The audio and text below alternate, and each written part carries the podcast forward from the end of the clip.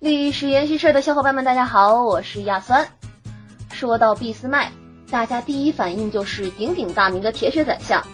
作为容克资产阶级最著名的政治家，他可以说是从上至下统一德国的代表人物了。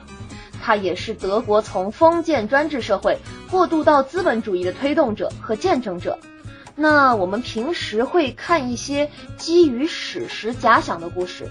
就比如说，如果吴三桂没有放清兵入关，如果戊戌变法成功了之类，这几年非常流行一个概念，就是性转。性转其实也是基于史实的一种假想的形式。那我之前在网上看到过一些赵云可能是女性之类的假想的文章，嗯，就觉得很有意思。当然，这无关于学术，只是公众基于历史现实的一种趣味演绎。那么我们今天就请到了一位将铁血丞相俾斯麦性转成了女性的故事的写作者赵楚乔，来同我们一起聊一聊她的故事性转是什么样的。大家好，我是帝国女相的作者赵楚乔，很高兴能和亚酸一起讨论我写的这个故事。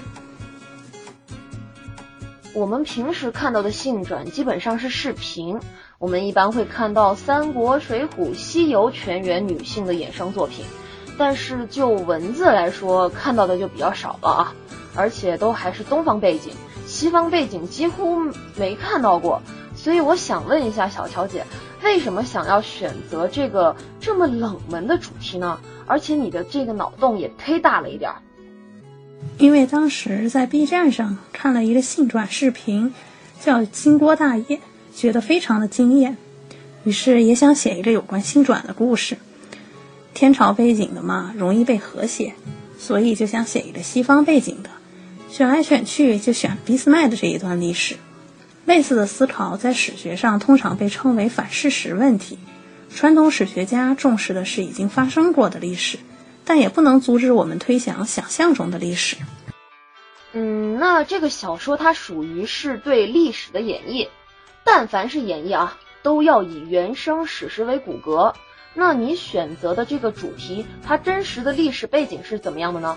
你认为历史上真实的俾斯麦本人是怎么样的？真实的历史背景就是小说里写的那样：普鲁士在耶拿战败后，在施泰因和哈登贝格的领导下进行了改革，解放了农奴，但是呢，并没有改变贵族的地位。所以俾斯麦出生成长的时候。依然是按照传统容克的方式长大的。他的母亲威廉明尼和王室关系匪浅，性格也是强势精明。他对俾斯麦的性格形成有非常大的影响，以至于俾斯麦历史上非常讨厌强势干政的女人。所以第一卷中，威廉明尼被我设定成了一个隐形的主角。这篇文的背景我尽量让它贴合历史，除了主角被性转，还有照顾女性的生育问题改动了一部分时间线。历史背景是没有太大的变动的。历史上真实的俾斯麦青年时期的性格和小说里也没有太大的区别，毕竟小说也是参考着七八本传记来写的嘛。虽然讨厌自己的母亲，但俾斯麦的性格和母亲十分相似，都非常强势精明、傲慢好强，而且好斗。他上学的时候呢，学习不算很用功，大学里一共和人决斗有二十六次之多，经常被关禁闭。最后干脆从遮廷根大学转学到柏林了事儿。他年轻的时候私生活也比较放荡，有各种风流韵事和桃色新闻，还有疯狂的容克的外号。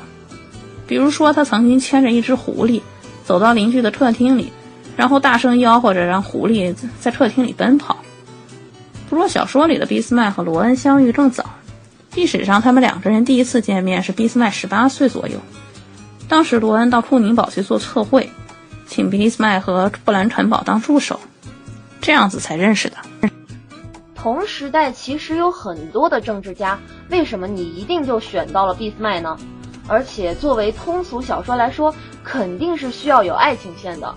男主是冯·罗恩伯爵，这对 CP 有点炸裂啊！而且对于这个故事的爱情线，你最初的脑洞是什么？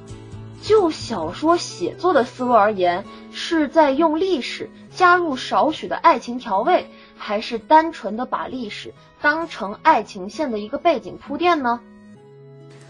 因为同时代的政治家里能和俾斯麦比肩的人并不多。他的蜘蛛网式的外交政策，当时人能理解的也只有俄国首相戈尔查科夫。当然，这两个人最后还成了宿敌。德意志的拆国四功臣里，也只有宰相最适合心软。毕竟剩下的三个都是军事家，性转的难度太大了。选择罗恩作为俾斯麦的 CP，是因为他、毛奇还有俾斯麦是德意志开国的三驾马车嘛。而且罗恩是三个人中脾气最好的，毛奇和俾斯麦有矛盾的时候，也都是他去调解的。再加上罗恩和俾斯麦认识也比较早，所以自然而然就拿他俩组 CP 了。这个故事的爱情线呢，并不是最重要的一部分，只是在第一卷、第二卷中占的比重比较大，所以给人一种爱情小说的错觉。第三卷里爱情的成分就已经非常淡化了。第一卷中的奥地利亚还有少女对爱情的憧憬，这种憧憬在第二卷中就已经完全破灭了，她就开始对爱正式感兴趣了。我认为对于一个女人来说，爱情远不是生命中最重要的部分，甚至有些无足轻重。有太多的东西比爱情重要，比如理想、事业、兴趣。小说里的奥地利亚不免受到社会风俗的影响，把爱情看得非常重要。但是他也并没有因为爱情放弃自己的追求和学业，这才是小说想表达的。这几年大女主的概念非常流行，那我就想问问小桃姐，如果是你笔下的女主角，她遇见了时代与爱情的冲突，在没有双赢的可能性下，你会怎样替她做出选择呢？是积极投身时代的洪流燃烧自己，还是为了爱退守二线？因为你笔下的俾斯麦，他说过。他不觉得自己会比男孩差，他要学骑马射箭，不学女工针织，不想像姐姐那样匆匆嫁人，他要去读大学。所以在你作为作者的意识里，女性是应该独立自主，为自己争取话语权的吧？其实小说中并没有时代和爱情的冲突，奥地利亚和罗恩的分手有外部的压力，也有两个人性格不成熟的内部原因，但这两个人实际上是门当户对的，都是贵族。区别只在于俾斯麦家更殷实而已，就像《傲慢与偏见》里的伊丽莎白和达西，虽然门第财产挺悬殊，但归根结底还属于一个阶级。女主选择婚配对象的时候也没有超越阶级，她面对的问题更多的是时代和个人追求的冲突，在面对时代特有的禁锢时，努力打破束缚，在事业上有所成就。不过鉴于历史上的俾斯麦对女权没什么兴趣。所以女主是不能走上女权之路了，这点还挺遗憾的。其实女权与否并不是一定要挂在嘴边的，用自己的努力争取财务与人格的独立，去为自己争取话语权，这就是女权了。俾斯麦性转听上去还挺有意思的，毕竟有这个反差萌在啊。所以今天非常感谢小乔姐的做客，为我们开启了一个非常新鲜的视角。那也感谢收听到此的你，我们今天就聊到这儿吧。想要更多关于历史的解读，还请关注我们的微信公众号“历史研习社”，和我们一起顺时针研习历史，逆时针解读世界。我们下期再见，拜拜。